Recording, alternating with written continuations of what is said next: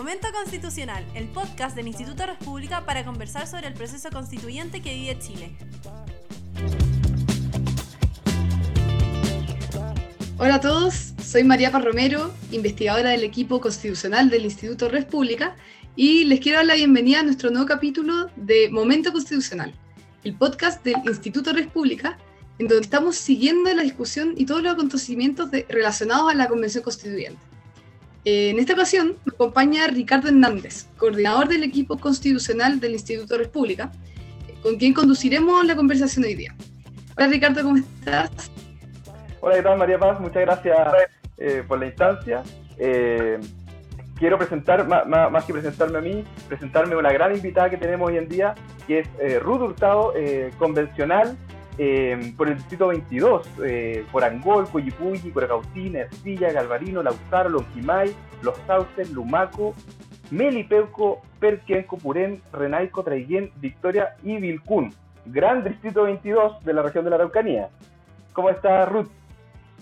Hola, muy bien, gracias por la invitación. Sí, es grande el distrito, son 16 comunas, eh, desde Cordillera a bueno, Costa no tanto, pero sí atraviesa toda la región, así que eh, muy feliz de representar a mi querido Distrito 22, medio abandonado, pero ahí estamos eh, trabajando para que eh, sea un mejor distrito. Oye, Ruth, yo sé que tú fuiste jefa de gabinete, fuiste asesora legislativa, tienes una gran trayectoria también en, en la región. Eh, ¿Cómo podemos traducir eso en el trabajo que ahora te toca hacer en, la comisión? Entiendo que estás en la Comisión de Justicia de la Convención Constituyente ahí. ¿Cómo, cómo se ve este trabajo? Eh, tus, tus pares, los otros convencionales, no sé si tienen la misma experiencia de trabajo en comisión. Cuéntanos un poquito qué ha sido, qué ha sido eh, ese aporte en la convención. A ver, la, la Comisión de Justicia está integrada por 19 convencionales, la mayoría son abogados, eh, hay uno que tiene experiencia en tema legislativo, eh, dos se podrían decir, pero el resto son, se han dedicado a, son litigantes. Entonces es muy distinto el trabajo, eh, su experiencia es muy distinta. El, eh, como tú decías, yo fui jefa de gabinete del diputado Miguel Mellado, entonces teníamos un poco esta relación legislativa, este trabajo de de, formular las leyes, de discutirlas, indicarlas, preparar proyectos de ley. Eh, claro, entonces ahí uno tiene un poquito más eh, la expertise, digámoslo de alguna manera, del trabajo legislativo. Acá no es muy parecido. hay algunas cosas que se asemejan, el que estemos eh, divididos hoy día en comisiones, las comisiones en el, en el Congreso, en, en la Cámara son más pequeñas, eh, tienen un, presidente, un vicepresidente, un secretario también, acá tenemos dos coordinadores más la Secretaría Técnica, eh, las comisiones se trabajan en, en, la Cámara, trabajan muy, muy de la mano los asesores con los distintos asesores de los ministerios porque las comisiones están eh, divididas un poco por ministerio, economía, hacienda, eh, ciencia, entonces están los temas del Congreso están muy divididos por los ministerios, agricultura, minería, qué sé yo, todo eso. Acá son más bien temáticos donde eh, abordan mucha, la, Comisión de, Justicia. No es solo el, sistema de justicia, sino que además las reformas constitucionales, los órganos autónomos, Em, el pluralismo jurídico y otros temas eh, más profundos también eh, en cuanto a lo, a lo, judicial, a lo jurídico, a lo jurisdiccional. Em, y eh, eso hace que sean un poco más intensos las discusiones, que sean en algún momento muy dispersas también, porque son muchos temas los que hay que abordar en las comisiones en el Congreso, son solamente la temática de la, de la comisión, ¿cierto? Eh, y eso hace que el trabajo también sea eh, más fluido. Acá hay mucha ideología también puesta en, los temas, más que, eh, más que debatir muchas veces lo técnico o, lo esencial, se va mucho por la ideología y eso hace que se eh, dispersen más las discusiones de eh, las comisiones y hacen que sean un poquito más largas, porque todos hablan de que tenemos que crear paradigmas, de que tenemos que, eh, estamos en la, la, oportunidad, ¿cierto?, de crear nuevos conceptos, porque estamos eh, empezando a redactar esta, esta nueva constitución desde la hoja en blanco, pero eso es como siempre para un sector, con algunos temas, pero cuando uno quiere poner temas sobre la mesa te tratan de loco, que esto es imposible, eh, y yo fui muy perseverante, muy perseverante con el tema de cambiar el concepto o, de quiénes son finalmente los que eh, violan los derechos humanos, pero no me resultó por mucha insistencia que tuve y que sigo teniendo, eh, no, no me ha resultado. Me imagino, Ruth, lo intenso y desafiante que ha tenido que ser todo este trabajo en la convención, y a diferencia del Congreso Nacional, y también porque hace un trabajo sin antecedentes también la historia de Chile, entonces obviamente debe ser más difícil ir coordinándose. Y entrando quizá más a, lo que es tu región, la región de la Araucanía, ahora te encuentras en la semana territorial, así que me imagino que, que andas por ahí visitando las distintas comunas. Eh, ¿qué, ¿Cuáles nos podrías decir tú que son los, los, grandes desafíos que tiene tu región de la Araucanía? Y, y sin entrar eh, quizá todavía en el tema de la violencia, que queremos sin duda conversar más adelante, sino que también otros temas eh, que deben ser importantes, por ejemplo, la pobreza urbana y rural, el emprendimiento o la participación de la mujer, em, pues, eh, cosas del estilo, y también cómo eh, quieres tú en, tu comisión un poco ayudar a, con, con estos desafíos, aportar nosotros tenemos eh, varios desafíos aquí en, la Araucanía, no solo el tema de la seguridad, sino que el tema de la pobreza. Nosotros llevamos siendo mm, eh, hace más de una década la región más pobre, con las comunas más pobres del país, eh, donde también probablemente está ligado, ¿cierto?, el tema de la violencia, pero tenemos mi, mi, mi, distrito, que es el distrito 22, yo siempre he dicho el patio trasero de la Araucanía o sea, si uno compara el distrito 22 con el 23, eh, el, poco desarrollo que hay es a lo menos de una década. Eh, sería como Araucanía Norte, ¿o no? Araucanía Norte, sí, Araucanía Norte eh, tiene muy poco crecimiento, muy poco desarrollo, muy poca eh, además inversión, la inversión que hay eh, por lo general. Hay inversión extranjera eh, en cuanto a los temas de energías renovables, los parques eólicos. Tenemos dos parques eólicos muy grandes, el de Renaico y otro en, en Coyipulli, en Camino San Andrés. y eso ha generado algo de empleo, pero también algo de conflicto también. Y bueno, la inversión pública, que es lo que sustenta de alguna manera a eh, la región, o sea, al, distrito 22. Nuestra región además tiene problemas de conectividad muy grandes. Tenemos problemas eh, con los caminos, eh, tanto con, conectividad terrestre, pero también la conectividad de internet, por ejemplo, tenemos una brecha muy grande, no tan solo porque no llegue la banda ancha, sino que porque también hemos tenido atentados a torres de repetidoras de eh, de señal. Eh, tenemos desafío en cuanto a, al, tema del agua, el agua eh, rural. hay lugares en donde hay familias que llevan esperando mucho tiempo por sus APR y bueno, cada vez que hay hay, hay, más familias, más, familias inscribiéndose, hay un problema de gestión muy grande que, se, que yo creo que va a llevar años para que eh, podamos estar eh, al día, digamos, con las inscripciones de los APR. El tema de la electricidad también es un tema que si bien ya se ha ido subsanando, pero el tema del agua es un tema muy importante que afecta a muchas comunas rurales de, la región. Em, y hoy em, en pandemia vimos también cómo la, diferencia em, del sector rural en cuanto a la conectividad digital eh, aumentó aún más la brecha eh, para la educación de los niños. Em, así que tenemos hartos desafíos, hartos desafíos que enfrentar. Eh, la, región el año pasado en cuanto a salud em, también tenemos una lista eh, importante de espera. se están construyendo nuevos hospitales. El año pasado se anticipó la inauguración de otros por el tema de la pandemia y eso ayudó un poco, pero sin duda la pandemia ha dejado también una larga lista de espera eh, que va a haber con, eh, que con el tiempo ir subsanando para mejorar cierto la, la, calidad de vida de las personas. Ahora tenemos déficit en vivienda muy grande. El año pasado tuvimos un aumento de campamentos eh, impensados que no lo habíamos mm.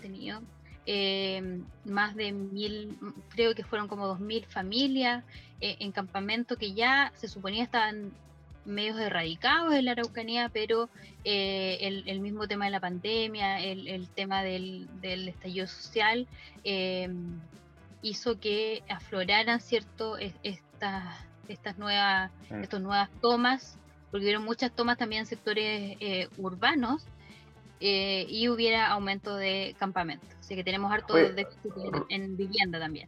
Ruth, te, entiendo harto, yo te cuento, soy, soy de, Concepción, conozco muy bien la zona de Bio, Bio Sur, que también vive realidades muy parecidas a lo que pasa en la Araucanía Norte, bueno, esto, sobre todo el sector de Arauco, ni hablar, y ya para entrar un poquito en, el debate más, más, más contingente, em, la zona, bueno, está viviendo una violencia eh, un poco creciente, eh, pero yo te quiero preguntar un poquito más respecto a los convencionales. Yo he visto posiciones de los convencionales, por un lado, un grupo de gente que, si bien reconoce que hay violencia, que hay eh, delincuencia, e incluso quizás algunos llegan a calificar también de terrorismo lo que está ocurriendo ahí, hay otro grupo que finalmente, eh, al parecer, está cegado, no, no, no quiere reconocer que allá eh, hay, hay, un problema grave, grave, que lo sufren, lo sufren tanto gente de comunidades, gente que podemos decir chilenos y mapuches, o sea, no, no distingue a nadie, eh, ¿cómo ves tú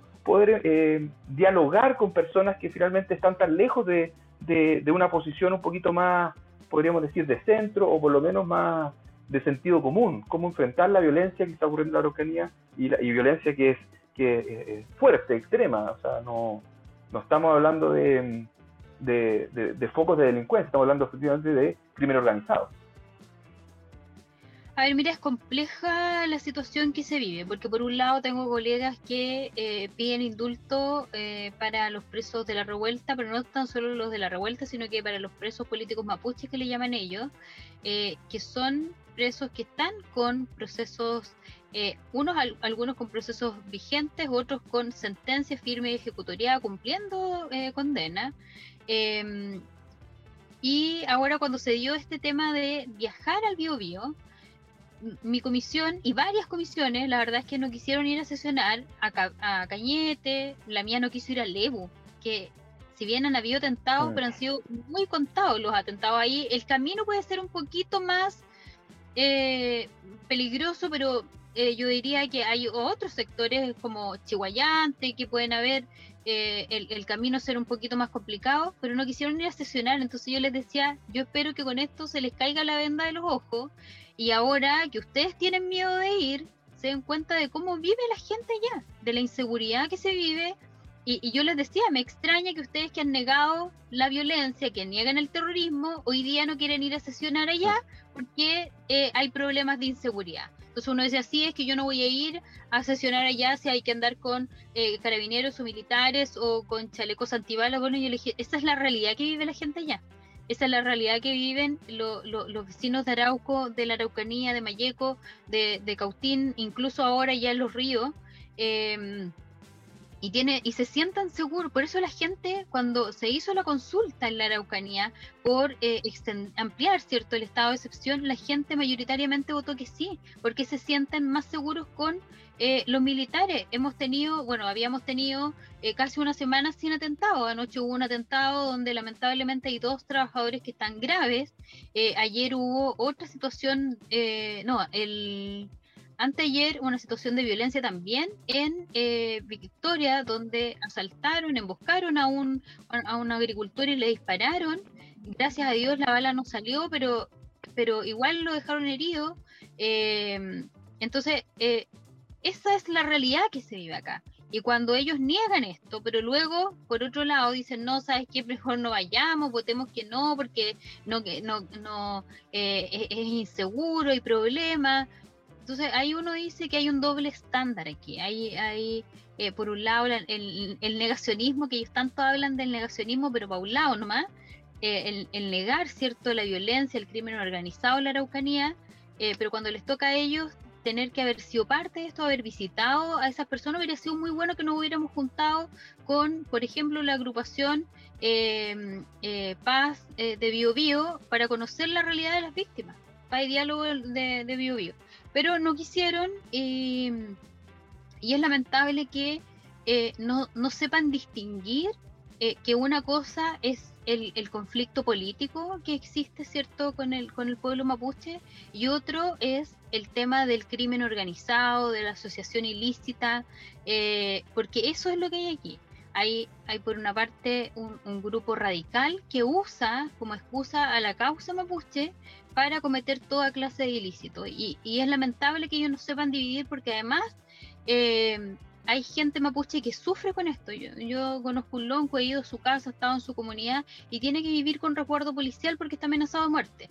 Hay otro lonco en el, mismo distrito mío donde le, le, mataron a sus dos hijos, los asesinaron a balas.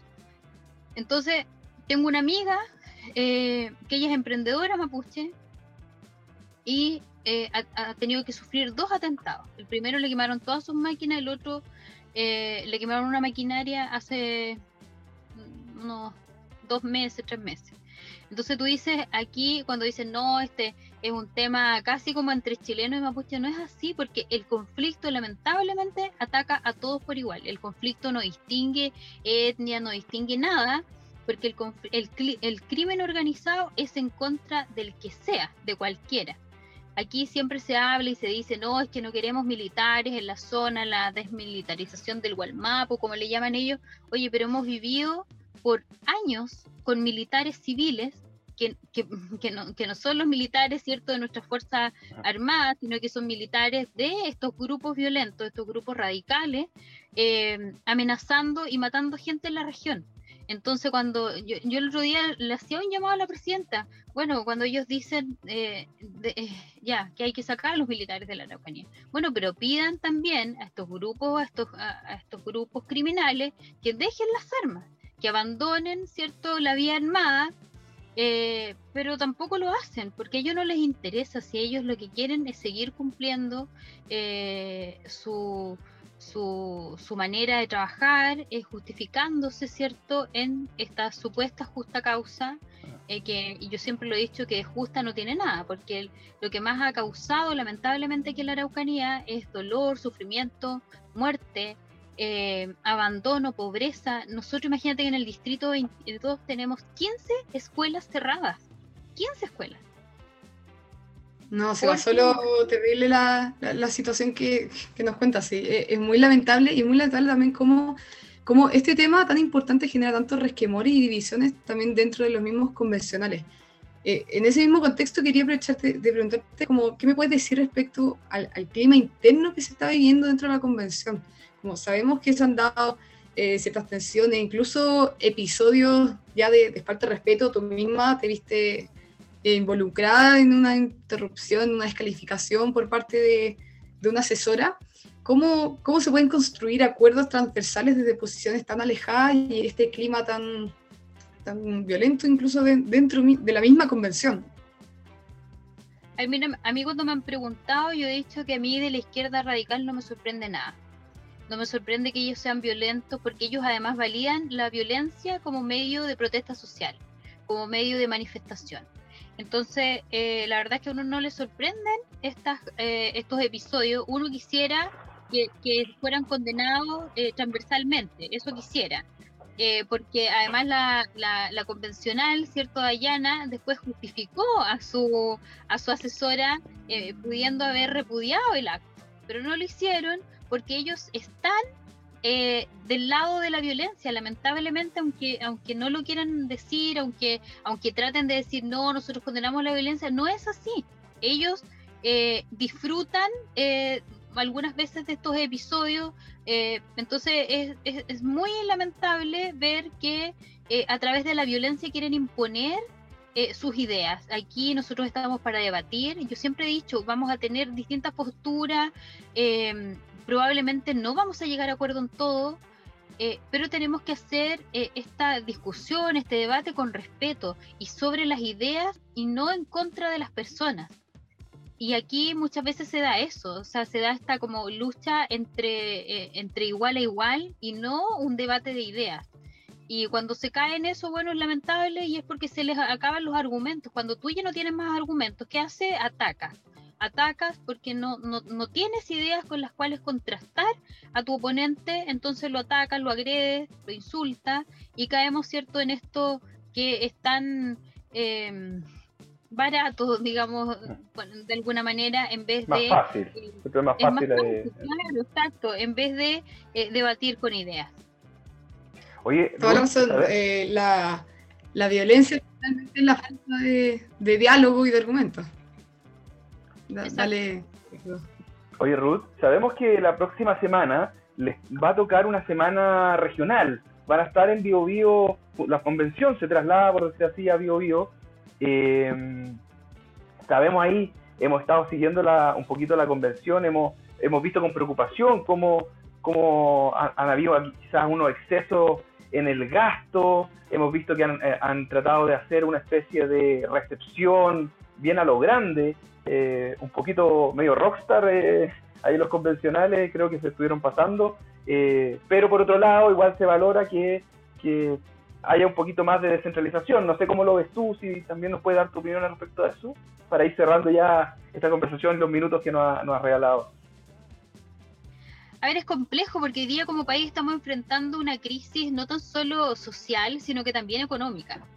Eh, en donde muchas familias perdieron sus emprendimientos a causa cierto de la violencia por el estallido, otros perdieron sus negocios, sus trabajos por la pandemia. Entonces cuando salen estas tremendas cifras de lo que va a costar trasladarnos a nosotros, eh, son 350 millones de pesos, tú dices, ¿y eso no lo podríamos haber invertido en otra cosa? Eh, ¿Era el momento de hacerlo? ¿La oportunidad? Entonces ahí hay como, yo tengo algunos, algunas eh, críticas todavía respecto a eso, pero a mí lo que más me llama la atención, porque si bien esos 350 millones se supone que son del el presupuesto que teníamos asignado de este año de, para participación, eh, pero a mí lo que me llama la atención es que un consejo regional, eh, sabiendo lo limitado que son los recursos que tienen los consejos, destine 82 millones de pesos para darnos una recepción, si por favor nosotros no somos eh, ni, no somos tremendas eminencias, somos simples servidores que nuestro mandato es eh, redactar un proyecto, ¿cierto? Una propuesta de constitución, pero no para ser eh, alabados ni recibidos de esa manera, en donde en ese presupuesto habían más de 7 millones para imprimir unas gráficas que se iban a ocupar por una sola vez. Entonces ahí uno dice, bueno, algunos hablan, ¿cierto?, del medio ambiente, no contaminemos. Eh, y el buen cuidado de los recursos, finalmente. Seamos austeros, nosotros en nuestro reglamento tenemos cierto un principio también de austeridad. Eh, bueno, pero ¿y dónde queda todo eso? Entonces finalmente se va cayendo el discurso. Uno que agradece con estos episodios, en que finalmente a nosotros se nos acusa de que queremos desprestigiar la convención, de que hemos instalado casi como una especie de campaña en contra de la convención, y con estas cosas lo único que hacemos es mirar, denunciar, obviamente, pero la convención se ensucia sola, no se cuida a sí misma o no la cuidan y con estas cosas lo único que hacen es desprestigiarla aún más. Porque no puede ser que nosotros vayamos a ser recibidos, no sé, por el grupo Los Tres, por otros más, y que eso cueste 20 millones de pesos, 30 millones de pesos. Es una locura, es una locura si nosotros no somos no sé, una autoridad de otro país que necesite ser recibida, y que además incluía, imagínate, el presupuesto del CORE, incluía vallas papales. O sea, ¿por qué tenemos que tener vallas papales para separarnos de la ciudadanía si se supone que nosotros vamos a escuchar a la gente? ¿Por qué tenemos que tener este miedo de que la gente se nos acerque? De escucharlo. Eh, eh claro, seguridad, eh, contemplaba algo de 4 millones para seguridad. Entonces tú dices, bueno, pero si eh, ellos niegan todo el tema de la inseguridad y que estamos, de que estamos muy bien, que además era en Concepción, que es un lugar eh, muy urbanístico, muy parecido a Santiago, no sé cuál era la diferencia. claro, eso llama la atención que se acepten este tipo de privilegios para nosotros, porque la verdad es que nuestro mandato es súper claro. Yo agradezco la descentralización, pero me hubiera gustado más que, por ejemplo, en vez de que esto fuera en Concepción, eh, en la ciudad de Concepción hubiéramos, eh, hubiéramos estado solamente en comunas donde la gente no tiene ninguna posibilidad de llegar o tener acceso a las autoridades o que eh, la convención se acerque a aquellos lugares donde nadie va, como Arauco, no sé, Cañete, Tirúa. ¿Por qué no pudimos ir a, haber ido a sesionar a Tirúa, por ejemplo? Que fueron justamente las comunas que prefirieron no ir. Claro, entonces ahí tú dices, bueno, ¿es para descentralizar o es para salir a casi a pasear? bueno, todos esos actos al final uno a uno van afectando también eh, en, la confianza, visión que tiene la ciudadanía de la propia convención, que importante. Y bueno, Ruth, ha estado muy, muy entretenida esta conversación contigo. Eh, de verdad ha sido muy interesante poder escuchar tu mirada sobre lo que está pasando, sobre lo que ha pasado y también lo que se viene un poco en la Convención eh, Constitucional y también en la región de la Araucanía que, que tú conoces muy bien. Y me encantaría seguir hablando muchísimo más, eh, ya se han estado acabando los minutos, así que eh, más que nada quería agradecerte profundamente de acompañarnos en este episodio de Momento Constitucional del, del Instituto de República. Y, y, bueno, y desearte la mayor de, tu, de los éxitos en, en lo que se te viene en este desafío en la convención. Y mucho ánimo, Ruth. Sí, no, muchas gracias por la invitación, feliz de participar, de acercar este proceso a la ciudadanía, de contar detalles que de repente no salen en prensa, que es necesario que eh, la ciudadanía se vaya enterando para que cuando nos toque después decidir eh, qué votar, votemos informados. Eso es lo más importante. Muchas gracias, Ruth. Que esté muy bien. Ya, que estén Mucho ánimo para la semana. Gracias.